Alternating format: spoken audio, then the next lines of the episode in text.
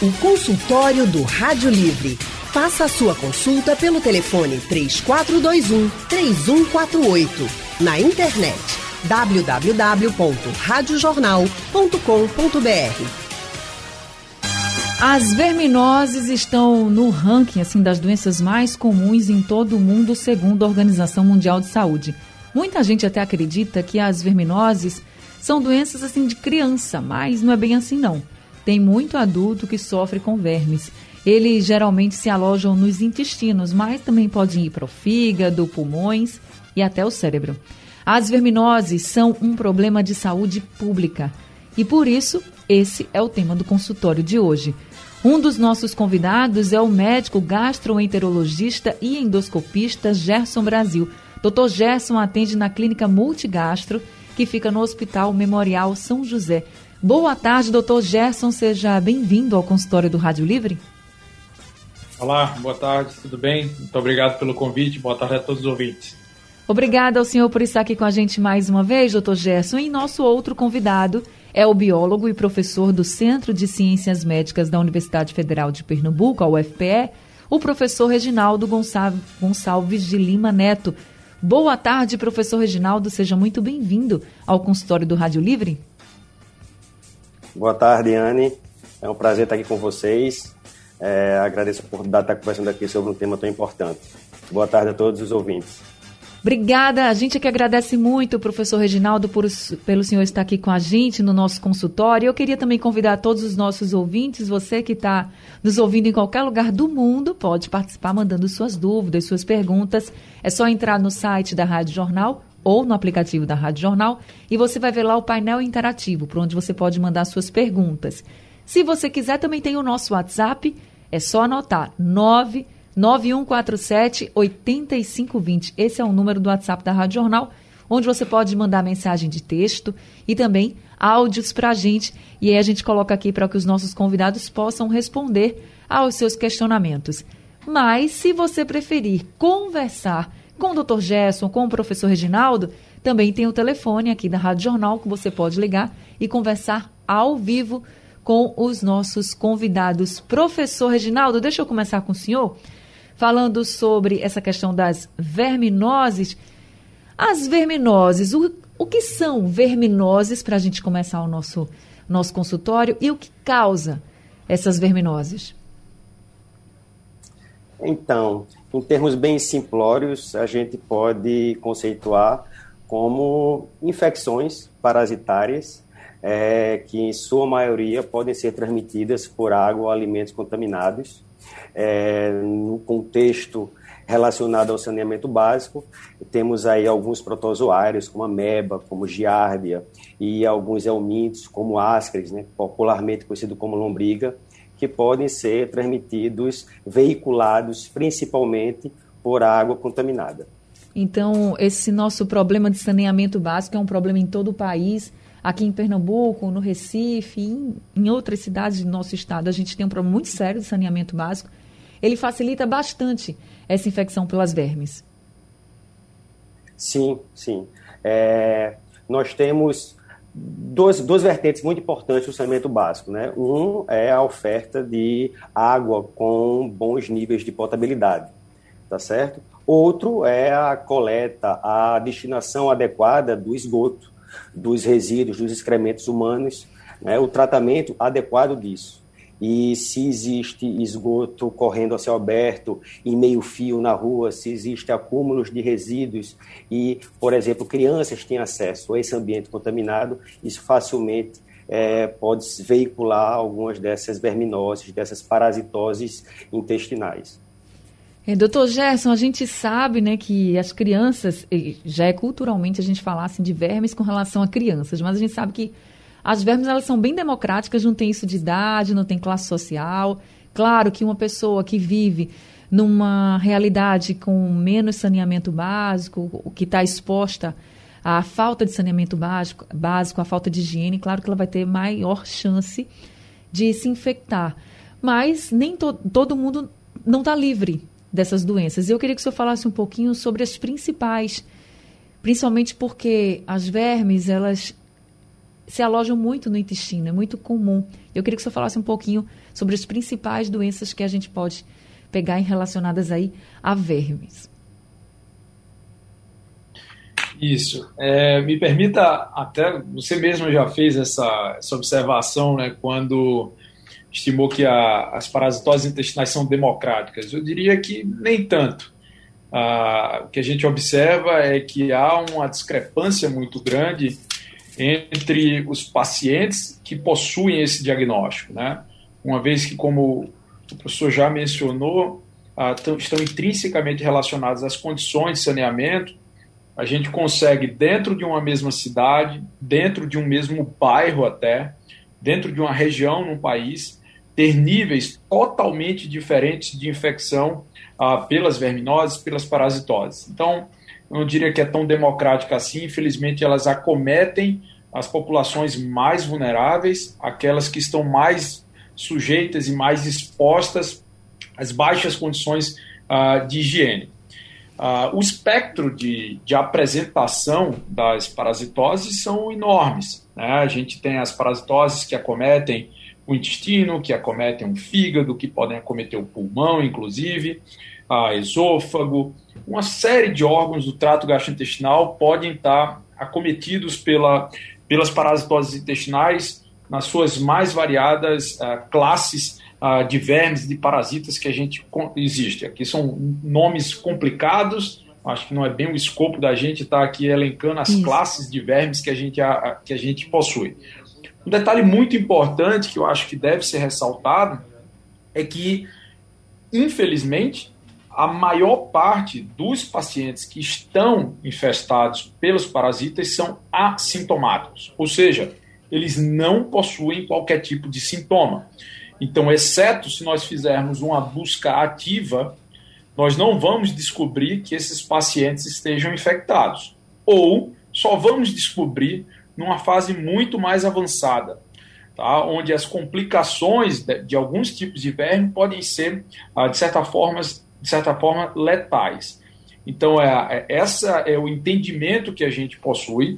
As taxas de, de infestação por parasitose no Brasil como um todo e aí sem fazer uma estratificação por áreas, mas pegando o país como um todo, persistem muito altas, já foram absurdamente altas. Se a gente fosse reportar a literatura, a literatura científica, ah, na década de 50, a gente tem alguns trabalhos que sugerem 80%, 90% de prevalência ah, de, de parasitoses intestinais. Hoje em dia, na média global, a gente tem aí talvez algo em torno de 50% ainda é muita gente nesse país continental. E desses 50%, eu diria que ah, cerca de 10 a 15% desses pacientes é que desenvolvem os sintomas. Ou seja, 85% dos pacientes que estão infectados estão aqui circulando entre nós sem qualquer tipo de sintoma. E a gente precisa, além de melhorar a causa, fazer uma busca ativa ou tratar deliberadamente esses pacientes para evitar as complicações. Agora, doutor Gerson, já que o senhor fala que muita gente não tem sintoma, inclusive essa questão de ser democrático, eu quis dizer com relação à idade, porque muita gente acha que é só criança e, e adulto também. Tem isso, aí depende de homem, de mulher, enfim. Mas a questão da classe social e onde as pessoas estão vivendo, ela é muito forte mesmo, principalmente pelas condições de vida dessas pessoas. Agora, com relação a essa questão dos sintomas, quando a pessoa não está sentindo nada, como é que ela pode descobrir quais são os exames e a importância de fazer mesmo esse, esse rastreamento, vamos dizer assim, mais regular até. Pelo que o senhor está falando, a gente pode estar tá sofrendo com, com vermes, nem sabe que está, e quando descobrir já vai ser muito tarde, sim. Pode ter complicações sérias, que depois a gente também vai entrar nesse assunto. Mas agora eu queria que o senhor falasse um pouco de como descobrir e de quanto em quanto tempo a gente deve estar fazendo esses exames. Ok. Essa pergunta é extremamente interessante. Né? A, inclusive, a, a estratégia que a gente pode adotar para chegar a essa conclusão são duas estratégias bem distintas. Uma delas é você pesquisar deliberadamente, e aí a, o principal exame que a gente tem para diagnosticar as parasitoses intestinais são os exames parasitológicos de fezes. Existem alguns testes sorológicos que a gente pode lançar mão para algumas, algumas parasitoses especiais, mas o grande exame ainda continua sendo parasitológico de fezes. A outra estratégia, que inclusive é essa que eu vou falar agora, é advogada por algumas sociedades de classe de especialidades, é ao invés de ficar fazendo o teste e buscando se o paciente está ou não infectado por alguma parasitose, é tratar deliberadamente com uma regularidade, que em média a recomendação é anualmente. E por que? Qual é o racional dessa estratégia? Ela se torna, quando a gente imagina a medicina de base populacional, não olhando apenas para um indivíduo, mas para toda a população, a gente tem que adotar uma estratégia que seja custo-efetiva, né, que não custe muito caro e traga bons resultados e que facilite. Né? Parasitológico de fezes, para quem já fez, não é um exame tão agradável de se fazer, Muitas vezes, para determinados tipos de, de, parasitas, a gente tem que fazer um parasitológico com mais amostras, três, quatro, cinco, seis amostras. Os pacientes têm alguma, algum desconforto, alguma rejeição de ir fazer cocô dentro de um potinho, levar para o laboratório. Então, isso dá trabalho, é, nem sempre é fácil. Então, tratar deliberadamente é melhor. É melhor porque a gente entende que as condições socioeconômicas progridem numa velocidade muito baixa, a população continua sendo vulnerável da mesma forma, porque existem é, testes que, mesmo que o paciente esteja infectado, se não for feito da maneira correta, vão dar negativo e você pode ter a falsa impressão de que o paciente não está infestado por uma parasitose, quando na verdade ele está. E o perfil de segurança das drogas que a gente usa, né, dos medicamentos que a gente usa para tratar as parasitoses, de uma maneira geral, são muito bons. Então a recomendação seria, ao invés de sistematicamente fazer parasitológico de fezes para as pessoas, aguardar o resultado para então tratar, seria, uma vez ao ano, de maneira sistemática, fazer o tratamento. Essa é a estratégia mais eficaz para a medicina de base populacional. Tá? E aí eu não vou saber qual tipo de parasita que o paciente tem. Isso pouco importa, é, porque naquele momento o paciente é assintomático. O, o, que interessa é que eu faça um tratamento que tenha uma ampla cobertura para as principais parasitoses. Essa é a estratégia que se adota, por exemplo, nos postos de saúde, até mesmo em consultórios. Tá? A gente tende a tratar o paciente ao invés de pesquisar. Exceção se faça para casos pontuais, mas essa é a recomendação geral. Consultório do Rádio Livre hoje falando sobre as verminoses, que são um problema de saúde pública. E a gente está conversando com o médico gastroenterologista e endoscopista Dr. Gerson Brasil e também com o professor Reginaldo Gonçalves de Lima Neto. Ele é professor e biólogo. Professor Reginaldo, ele leciona lá no Centro de Ciências Médicas da Universidade Federal de Pernambuco. E a gente já tem ouvinte aqui com a gente ao telefone, o Zacarias da UR3 no Ibura. Está com a gente, Zacarias, boa tarde, seja bem-vindo ao consultório. Boa tarde, Andy Barreto, boa tarde todos os doutores, que Deus abençoe. E primeiro, um bom fim de semana para todos vocês. É o seguinte, Andy Barreto, eu queria saber com o doutor, porque a gente deu um remédio, dose única, a meu sobrinho, ele tem cinco anos, é Pedro, certo? E já é dançarino, viu, Andy Barreto? já, já é dançarino?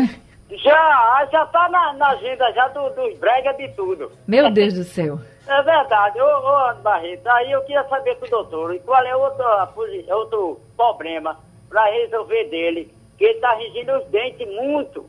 De noite quando tá fica ringindo os dentes, eu não sei qual é esse problema, né? Eu queria saber com os doutores. Muito obrigado, que Deus abençoe vocês todos aí. Obrigada a você, Zacarias, pela sua participação. Bem, eu vou aproveitar esse questionamento do Zacarias passar aqui para o doutor Gerson, porque eu acho que o Zacarias primeiro quer saber se a questão de ranger os dentes, como as pessoas falam popularmente, doutor Gerson, é um sintoma de vermes. É realmente um sintoma e quais são os sintomas de verminoses? Bem, é, não dá para dizer, não dá para afirmar que ranger os dentes é, é sinônimo de infecção por parasitose intestinal. A gente tem outras causas para o ranger do dente, tem o bruxismo, isso não tem uh, nenhuma relação com, com parasitose intestinal, mas como eu mencionei uh, anteriormente, esperar os sintomas uh, vai ter falha, porque a maior parte não vai ter sintoma. E quando esses sintomas existem, são sintomas, via de regra, vagos, não são patognomônicos, ou seja, não são específicos de uma parasitose ou outra. Então a gente está falando de febre, por exemplo, a gente está falando de anemia, a gente está falando de dor abdominal, a gente está falando de diarreia, a gente está falando de deficiência de vitaminas. Tudo isso são condições inespecíficas que podem estar associadas a várias doenças dentro da gastroenterologia e da medicina, não especificamente a parasitose. Então, a, o tratamento que ele mencionou, sim, é possível ser em dose única. Ah, isso depende do medicamento que foi prescrito. A gente tem uma gama enorme de remédios que podem ser utilizados. Alguns são utilizados em dose únicas, em dose única, outros por dois dias, por três dias. Então, vai depender do tipo de parasitose que, que ele foi tratar, se foi direcionada para um resultado de um exame ou se foi esse tipo de tratamento que eu mencionei há pouco, de maneira sistemática, na, que a gente faz até como prevenção uh, de adoecimento. Então, Zacarias, eu acho melhor você procurar o médico de novo para ver o que, é que pode ser feito, entende? Porque é como o doutor Gerson disse, ranger os dentes não é assim um sintoma específico de vermes. Não dá para dizer que a pessoa está com vermes ainda, entende? Você deu o remédio de dose única tudo bem, mas se você está desconfiado que ainda continua o problema, é melhor você procurar o especialista. Agora é Maria Cristina de Paulista quem está com a gente ao telefone. Maria Cristina, boa tarde para você, seja bem-vinda ao consultório do Rádio Livre. Boa tarde, Anne. Feliz Dia das Mães antecipado. Obrigada, para você também. Obrigada. Pode falar, Maria. Fica à vontade. Doutor, por gentileza, é, vou ser breve. Eu fiz um exame, aí no meu exame de sangue, eu não sei o que foi que deu, deu normal. Aí a minha médica perguntou se eu tomava purgante de verme. Eu tomava algum remédio para verme. Eu disse, não, doutora, que eu não sinto nada. Ela chegou e disse, olha, mas mesmo assim, tome a bendazol. Estou aqui com as três caixas que eu comprei, porque cada caixinha vem um comprimido. Aí ela chegou e disse, tome três dias seguidos, porque às vezes, doutor, eu sinto uma dor abdominal, assim às vezes, eu pensando que é outra coisa, pode ser verme, o senhor que vai dizer. E, doutor, quando eu como, misericórdia, é uma briga tão grande lá dentro, principalmente de noite com o meu de dente. Aí eu fiquei com medo de tomar o remédio, porque disseram a mim que se tiver muito, sai, sai pelo nariz, pelo ouvido, e eu tenho 76 anos que é que o senhor me diz, doutor? Toma ou não toma? Eu estou com medo de tomar porque eu moro sozinha. boa tarde. Ô, dona Maria, boa tarde. Obrigada pela sua participação. Doutor Gerson, o senhor pode responder a dona Maria? Sim, tome, dona Maria. Não tenha dúvida. Pode tomar sim. Esse relato da dona Maria é exatamente o que a gente conversou há pouco. Né? Procurou uma assistência médica é, de maneira propositiva, de maneira proativa. A médica pergunta se ela usou recentemente medicamento, veja que ela não procura sintomas específicos que possam ser atribuídos à parasitose e oferta o tratamento ao paciente. É isso que é feito, sim, de maneira sistemática. Essa é a abordagem que deve ser feita. Ah, se a dor abdominal que Dona Maria sente pode ser sintoma de parasitose? Sim, pode ser. A gente não tem como ter certeza, exceto se ou tratar e o paciente melhora, ou pesquisar através do parasitológico de fezes. A primeira conduta tende a ser maior. Esses casos de eliminação de vermes, ah, principalmente pela via retal após ah, o tratamento, podem acontecer, sim, podem acontecer. Ah, normalmente a gente vê isso em casos de hiperinfestação, quando o paciente tem muito verme dentro. E aí, nesses casos especificamente de hiperinfestação, costumeiramente o paciente deve ter mais sintoma do que aquele que não tem a hiperinfestação. Isso por si só não contraindica a realização do tratamento. Então, ela deve tratar sem sombra de dúvida.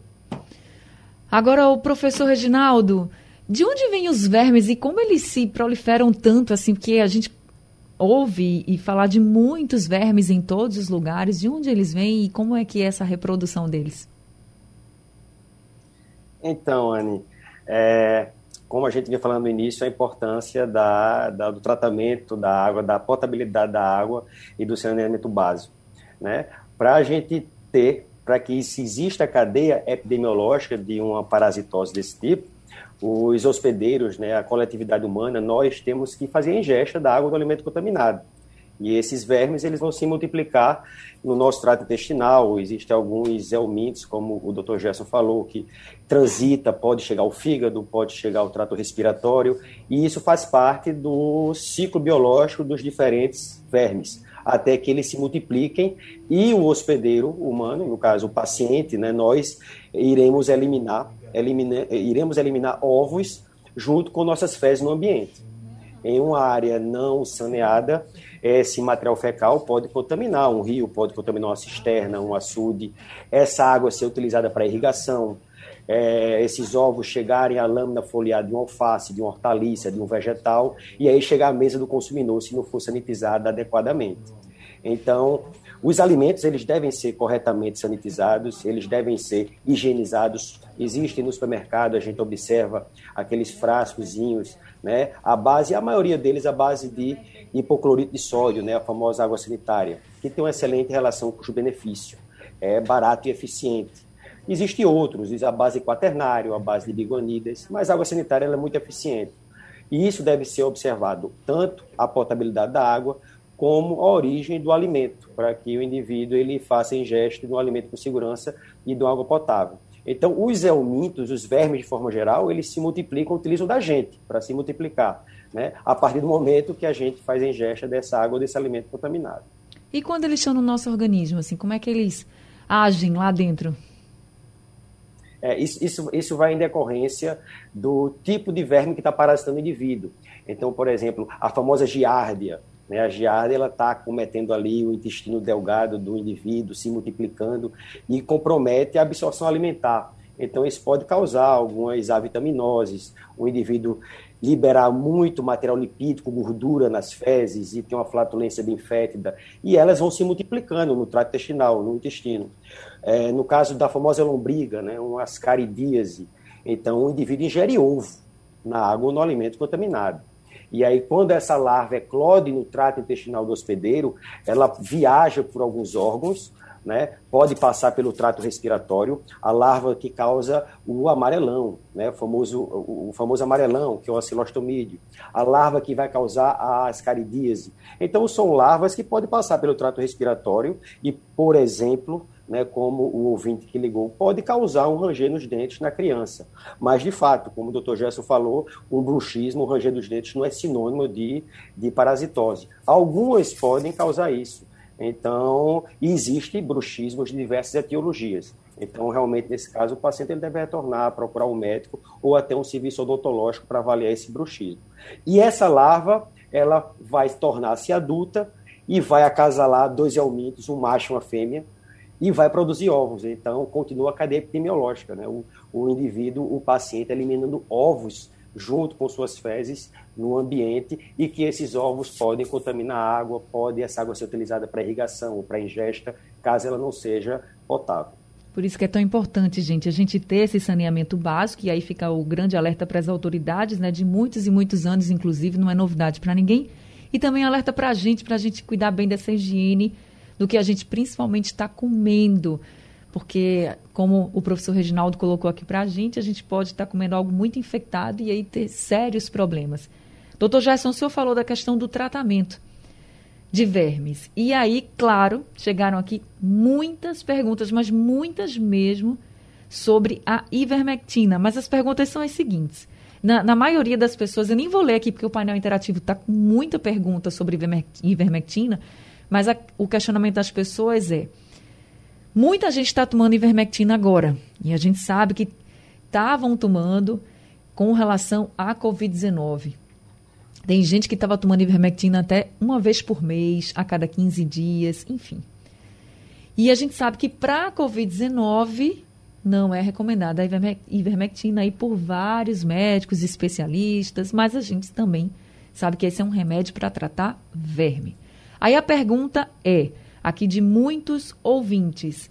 Se a pessoa já tomou ivermectina, não precisa mais tomar remédio para verme, já está ok? Isso é, a ivermectina ganhou notoriedade, conhecimento aí por conta da Covid, toda essa celeuma quanto à sua possível eficácia no tratamento, que hoje em dia cada vez mais é bem questionável sem entrar nessa seara polêmica do uso da ivermectina ou não para Covid, que esse não é o foco nosso, uh, se ela usou na dose correta, apropriada, o que é muito provável, é provável até que tenha utilizado uma dose além do necessário com esse anseio de, de tratar ou se prevenir da Covid. Então, se ela usou, não é necessário uh, fazer nenhum outro tipo de tratamento antiparasitário, esperar o prazo de um ano. Uh, é óbvio que a, ivermectina não é capaz de erradicar todos os parasitas, uh, mas tem um perfil de tem um alcance razoável e a gente pode utilizar com esse propósito, como pode utilizar o albendazol, como pode utilizar o mebendazol. Existem pelo menos 20 drogas diferentes que a gente pode utilizar para tratamento de verme. As mais conhecidas são o albendazol, o mebendazol e a ivermectina e outra droga que também ficou bem famosa na, por conta dessa pandemia, que é a nitazoxanida.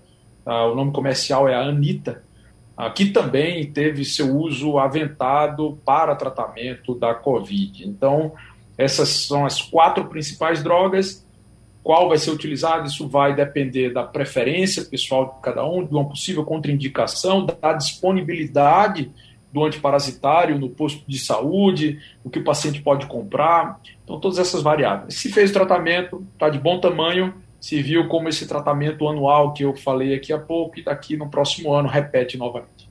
Consultório do Rádio Livre hoje falando sobre verminoses. A Idilene do Recife perguntando aqui pelo painel interativo qual o mal que a verminose pode trazer em uma criança de 9 anos, se ela for assintomática, e a regularidade para se fazer o exame. E Dilene, doutor Gerson disse que o exame é para ser feito com regularidade, mas com relação a verme, isso pode ser tratado a cada um ano, tá? Com a medicação para verme. E aqui também, é, doutor Gerson, tem a pergunta do professor Mavilson, ainda falando sobre ivermectina. Ele pergunta sobre a questão de muita gente ter tomado a, além do que é recomendado, isso com muito medo da Covid-19, enfim, a gente não vai entrar nessa seara política aí da ivermectina, mas a gente sabe que muita gente tomou a dose muito acima do que é recomendado para verme, porque para Covid nunca foi. E ele pergunta se tem alguma consequência para quem fez isso, quem tomou demais a ivermectina, se isso pode ter consequência no futuro. Bem, eu diria que, uh, que pode ter consequência, não que vai ter. A ivermectina é uma droga de perfil de segurança muito interessante, assim como quase todos os antiparasitários. Uh, e o mecanismo que ela causa lesão é dose dependente, não é idiopático, não é idiosincrásico. Uh, então, quanto mais você toma, maior é a chance. Existe uma dose preconizada por quilo de peso, e ouvi os relatos mais, mais diferentes que você imaginar ao longo desse processo. Pessoas que tomavam ivermectina diariamente, pessoas que tomavam ivermectina semanalmente, mensalmente. Então, com o propósito, com o suposto objetivo de uh, prevenir a infecção pela Covid.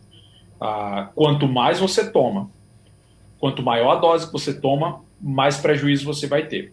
Se você tomou dois meses atrás e não teve prejuízo nenhum, você não vai ter mais. O efeito que ela causa é dose dependente imediato. Então, você pode ter injúria hepática, lesão no fígado, você pode ter injúria no rim, lesão no rim por conta disso. E se nada disso aconteceu, felizmente, ótimo. Ah, não tome mais. Se for tomar, tome na dose correta, né? como para fins antiparasitários. Ah, uma vez que não há essa validação de doses muito altas da ivermectina para de uso permanente para a prevenção da, da Covid-19. Então, se não teve problema, que bom, mas evite é, abusar. Não tome mais. Professor Reginaldo, a gente está finalizando aqui o consultório e para quem vive naquelas condições que a gente vem mencionando aqui, muito precárias, sem saneamento básico, qual é o recado que o senhor manda para essas pessoas terem o máximo de cuidado possível onde vivem? Isso. É, primeiro é cuidado com, com os filhos, né? Sempre criança, perceba que criança não pode ter unhas grandes, a criança que brinca sentado no parque, no solo, né? Ele vai botar, vai levar a mão à boca e a unha vai estar tá cheia de sujidade ser repleta de resíduo, de areia, né, desse ambiente que ela está ali brincando com outras crianças. Isso pode ser uma fonte de contaminação. Né? Evitar que crianças também andem com o pé descalço. Existem algumas dessas verminoses que não só são apenas transmitidas através de água ou de alimento contaminado, mas aquela larvinha em um ambiente, em um terreno contaminado, também pode penetrar através da pele, né, a forma percutânea, e também causar uma verminose. Então a criança está com unha cortada, andar descalço, andar com calçado, né, evitar andar descalço, é, observar bem os reservatórios. Infelizmente, a gente não tem um abastecimento de água né, constante, a gente tem muita interrupção e isso faz com que as famílias armazenem água. Então esse reservatório de água está tampado observar que tem que ter uma regularidade na higienização das paredes desse reservatório de água. O ideal é que seja feito semestral e utilizar um desinfetante para isso. Né? Eu continuo recomendando o hipoclorito de sódio, né? água sanitária, que pode ser utilizada com êxito para fazer a desinfecção das superfícies.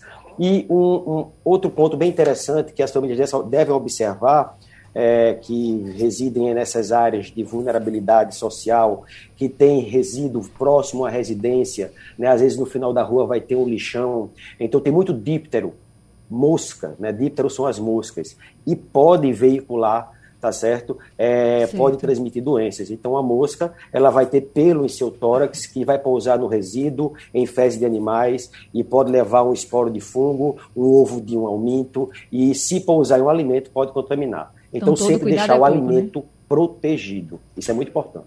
Tá certo. Professor Reginaldo, muito obrigada, viu, por esse consultório e até a próxima. Ok, eu que agradeço, Anne, pela oportunidade de estar aqui conversando com você e com os ouvintes. Né? Boa tarde e obrigado. Muito obrigada. Uma boa tarde para o senhor. Seja sempre muito bem-vindo. Doutor Gerson também, seja sempre muito bem-vindo. Obrigada por mais esse consultório, viu? Obrigado, Anne. Obrigado pelo convite novamente. Prazer enorme estar com você. Obrigado, professor Reginaldo, aí, pela participação junto comigo. Um abraço a todos. Até logo. Se cuidem. Se cuide também.